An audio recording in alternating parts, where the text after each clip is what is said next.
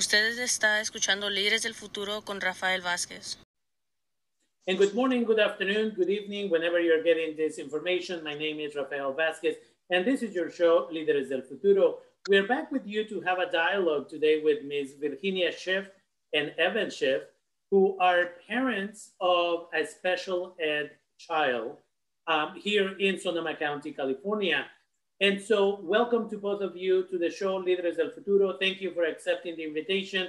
I'm trying to get more information about the work that you're doing during COVID-19 in regards to special ed services.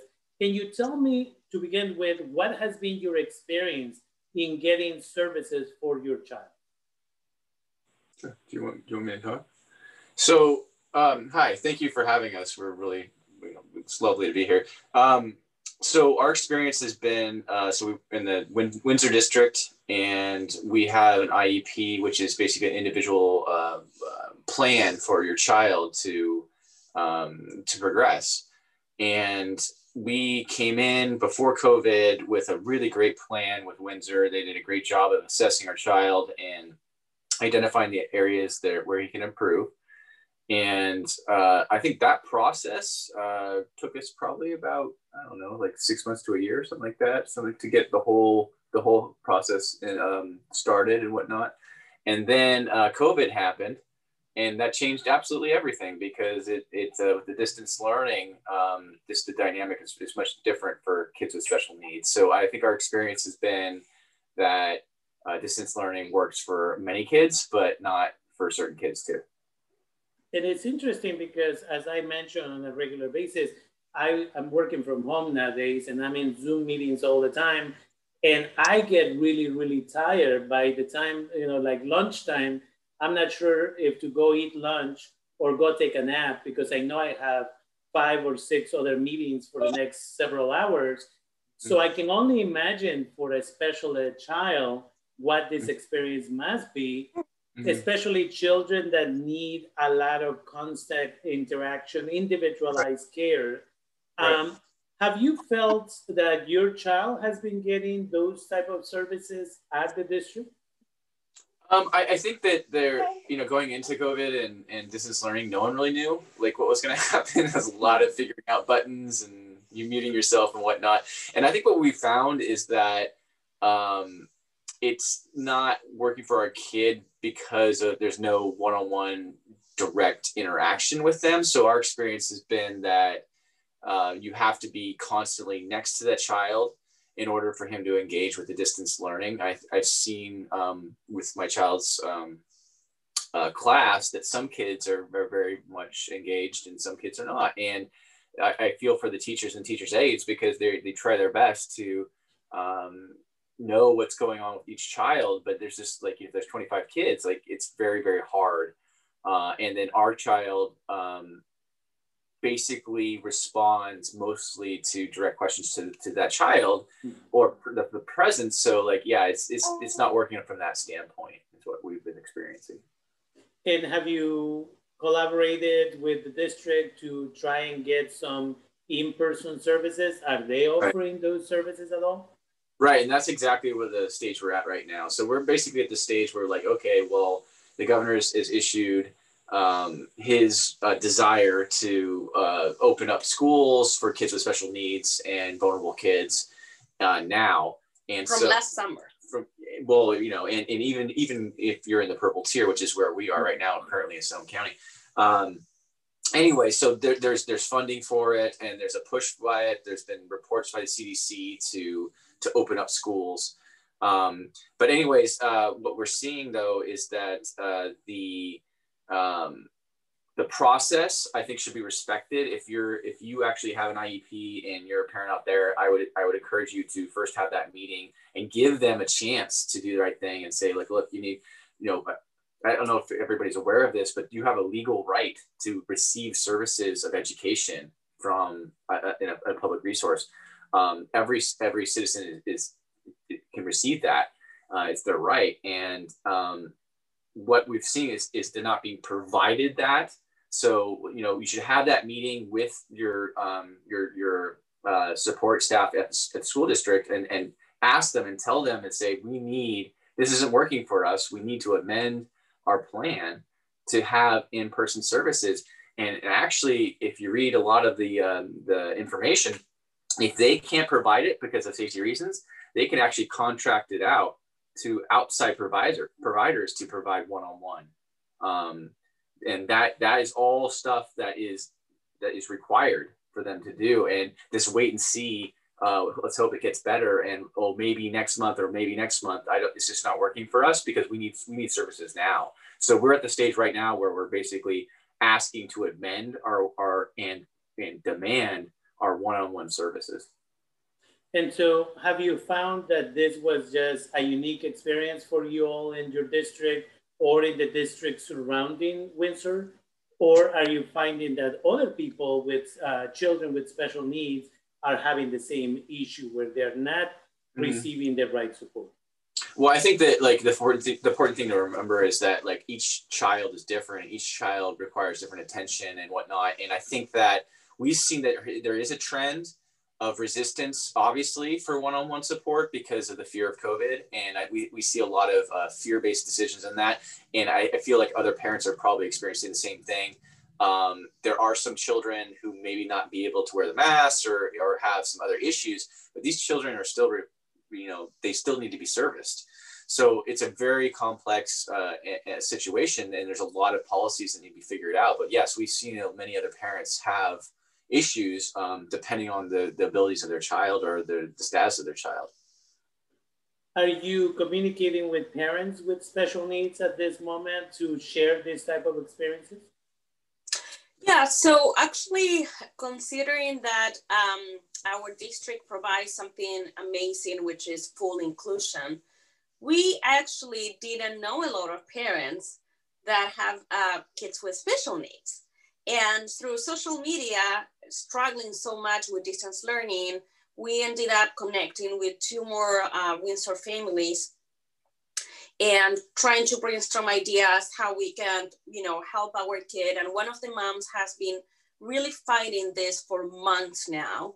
Um, and we started hosting these community meetings um, via zoom. And we had a good turnout last saturday and we said let's open a facebook group so we can actually connect with even with more parents and share all the resources and things we have learned and share sharing like uh, the latest news. And now we have 60 members. And not of course 60 members are commenting, but a lot of them they are. And we, I will say that most of us, the experience has been the same. We're to the point that actually some parents are considering legal action against the district um, because they're not getting the services they need. We're at the point where we need to basically push because um, the the kids that are the most vulnerable are the ones that are kind of be the, the, the ones left behind from all this and the ones that are suffering the most. And those kids we need to help them. So we need as parents to stand up for our kids and say look we need to do something about this and we can't wait for a long long time because i mean this is a critical stage of their life yeah for some of these kids they may end up regressing um, mm-hmm. I, I, in the past, I worked with uh, developmentally delayed and um, other special needs uh, children. And I know that there's routines you have to follow.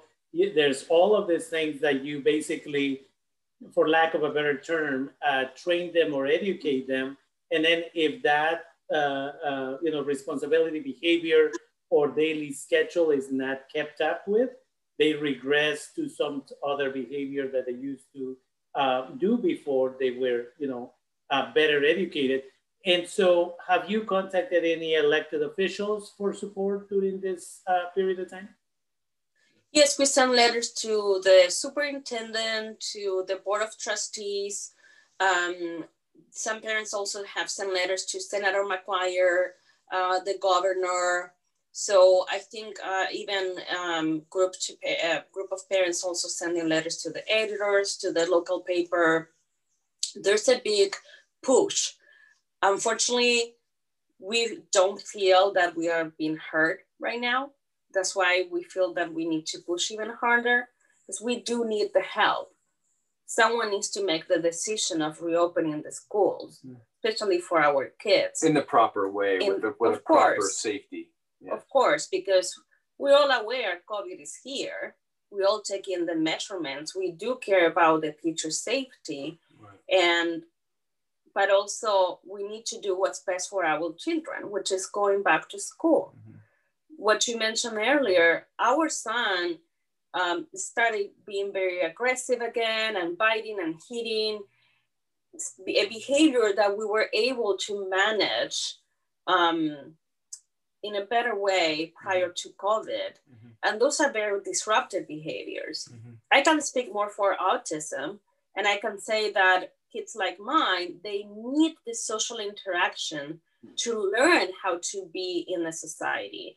How to prepare them for adulthood. Mm-hmm. So that's why it's so crucial and key mm-hmm. for us that we go back to school. Yeah, so the, for the teachers and for the um, you know support staff that that would would facilitate a small cohort, which would be you know not the general um, uh, public, but but just for the kids that are most vulnerable. Um, they need to be trained and they i think that unfortunately in our society we have a lot of fear um, and it's a fear-based society in many ways and we have to get the right information to these people we have to logically think about this like there are nurses and all kinds of first responders and people that need to that come in contact with covid people and they have the proper training and the proper ppe with face shields and everything else and the right mindset to prevent and protect them this same type of mentality needs to be provided for our for our teachers. It, they're if they sit back and they just have nothing but their own uh, fear to to to motivate their decisions. Yeah, they're going to always going to be at risk adverse as possible. I would probably do the same thing if I could, but we have to think about the cost. The cost is our kids, and that's something that we have to fight for because we know that we can have small cohorts safely. There are many other counties that are doing it, and there are a lot of other areas in the country that are doing it. And it has to be done the right way with the right training and the right mindset. And there has been this discussion about how K 8 uh, children tend to not transmit the virus as right. much as you know older uh, individuals, high school students, and older individuals. Right. I don't understand all the factors of it, but I know that that has been part of the discussion nationwide. Um, mm-hmm. And and so again, we also know that there are some private schools in Sonoma County that have been, uh, you know, had their doors open all this mm-hmm. time, and they got approval from the state to be able to do that. Um, is your idea to again at this moment, in order to provide equitable access to education, that only special ed children get this type of support and maybe slowly uh, they continue to open the doors for mm. other children in other mm. classes, other grades, perhaps? Oh, I think my gut tells me that like once you start um, educating your teacher staff and uh, the people that work uh, in these, these sites for, for children, I think once they realize that they can protect themselves and work safely, I think that would open the door to transitioning more quickly. I think right now we're at this kind of critical stage where there's a lot of resistance and for, for good reason in certain terms of like you know the information that they have access to but um, i think that once that happens that um, the, it will follow uh, hopefully a, a, a reasonable timeline. Because yeah there are kids out there that may not be uh, a special ed but they need to have in person for a lot of reasons. And a lot of this uh, thing to, to, to the, the thing to really understand here is that we are legally um, um, we, we, can legally receive we have to receive services. Like this is this is an obligation that they that they have school districts have to to us. And they could say okay well we're doing that because we're doing distance learning. But realize they're not actually they're doing services distantly but the, the real people who are servicing the, the child is actually the parents. And you know and we we need to we work and like it, this is really impacting the parents. The parents are actually really providing a lot of what's going on. And and and you know, God bless them, but the, the teachers can only do so much. They're on the other side of the screen. So, the, to, you know, I, I, think that anyone who has a child in a distance learning situation understands the amount of, you know, checking in and constant contact you have to have, and then take that and amplify that. And that's what happens with special ed. So, and, and one of the things that we've seen as well is there have been lawsuits already filed I was mm-hmm. uh, reporting a, a, few weeks back on uh, on the radio about a couple of lawsuits that have been filed. Uh, again, low-income individuals, uh, low-income children, uh, their Wi-Fi may be non-existent, their computers may not be working if they have computers, uh, or in general, right? So there's this question about equitable. The one mm-hmm. who is the middle class that maybe has mom and dad that can be around and maybe work via Zoom or some mm-hmm. other type of distance, um, you know, and be there physically to support their children versus mm-hmm. the mom that has to take two buses to get to work cannot be present. There's issues. Then you have the parents uh, who have the older child who may be in high school age, taking care of the younger children uh, so that they can participate in Zoom or some other uh, format in their classes, assist them with homework. So here, what one of the things that you say, like you have the teachers on the other side of the screen, but to a certain degree, the teachers are the parents. But then all those low-income families that don't have parents at home, who don't have the privilege to be able to work from mm-hmm. home, and who's taking care of those children. So I know that there have been some lawsuits. Have you heard anything about uh, different uh, individuals in these parents in these districts, whether it is Windsor, Santa Rosa, Petaluma, perhaps, or other districts in the area who are considering a legal action against? Yeah. Yes, we do. We do. That, that's happening. Okay. Just unfortunate. Yeah, it really. I mean, it, it, yeah. I mean, because really, what you hope that something like that's happening that i mean okay so the real reason why that's happening if you think about it is because they're trying to motivate the school districts to make the to do the right thing and to help the kids when they can because we know that they can do it safely. So you hope that like hey well you know you what you're going to need you need to help our kids and if you don't we're going to have to go after you. We no one wants that. And and we know that teachers really want to help their kids. Like of course they do.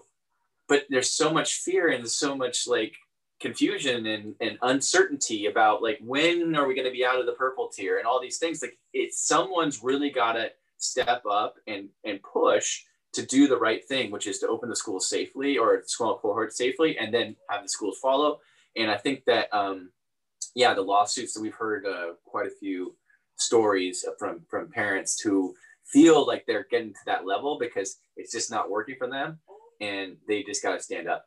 So, one of the things that we are a little bit nervous too is that with the vaccines rolling out, which is fantastic. However, we have seen the experience of being issues with supplies and everything. My question is like, are we gonna wait now to everybody, every staff to be vaccinated? Sure. Because if that's the case, that can actually might require not opening yeah. For this school year. Yeah. And a lot of parents, even without kids with special needs, um, have seen like, oh my God, my kid cannot move to the mm-hmm. next grade. Mm-hmm. My kid is not ready. Mm-hmm. So m- our message is that again, there are ways we understand the complexity of the situation. We understand um, that COVID is serious and we need to continue taking care of, of, you know continue following the safety protocols but it's time to open the schools mm-hmm. for our children. This has to be a decision based on what is best for our children. Right. Yeah before we wrap it up i would just say mm-hmm. that that they have the school districts there's a there's a there's a difference. Um, they say a lot that we can't do this and we can't do that. And actually uh, I think about the wording very carefully because um, there's a difference between I can't do this and I won't do this. you say you can't do something, that means that you have no choice. And that's not true. What they should be saying is we, we won't do this because they actually do that they're choosing not to do something. So they won't do it. And if they do that, then they have to consider if they won't do it, then they have to hire an agency who is not with the teachers union and not the school district to do that job of doing one-on-one with kids who need it. So that's one of our main messages. Um, you know, other main message is to get out there and to to voice your opinion and and we, there's not just COVID out there. There's all kinds of things out there and other dangers. and people should be smart and use their common sense and follow safety rules. But there this thing is not going to go away very soon. So we need to find the, the, the, the, the districts need to focus on the policies and procedures that are going to keep everybody safe and start working on that now, not when we're out of the purple tier. They need to start doing this now. And with that, it sounds to me, uh, we were talking earlier that you started just with a couple of parents, and recently you have something like 60 parents who have signed up. Could you share with the community the Facebook page so that if I am a parent with a child who has special needs, I maybe can reach out to you for ideas, support, and maybe how can you all collaborate to again um, make this happen? What's the website or what's the Facebook page that you have? Yeah, so we have a Facebook page. Um, we had a little uh, post with resources for advocates, for example, uh, legal services, and we're trying to share our experiences. A lot of people are calling for new IEPs right now, so we're trying to share that experience. Even letters we have sent to uh, to the authorities. The name is SOCO for Sonoma County Families for in-person services to students with disabilities. So SOCO Families for in-person services to students with disabilities. And so it's important that again, people understand and for anybody who uh, follows me on Facebook, if you go to DACA Sonoma County, I will put that uh, link to this uh, Facebook page. That way you can go and connect with other individuals and hopefully get the right support. And as they always say, right, the larger the number, the likelier they'll listen to, to individuals. Um, would you be open uh, to have people who are not from Sonoma County join your group to learn and maybe organize their own groups in other parts of perhaps California? Yeah, of course. I mean, we're we're not. I mean, we're open. We're just a bunch of parents. we're yeah. parents. This is. I mean, uh, we also have some parents. Maybe maybe the kids that don't have an IEP. Uh, they're from all over the district. Our idea, uh, sorry, the county. Our idea is to have this group as a support. Like again, we started with three moms, and that was wonderful. And kind of share what is really, you know, how we can work together. So let's say if someone is from another county, um, preferably I would say California will make a little mm. more sense because you know things run statewide yeah. here.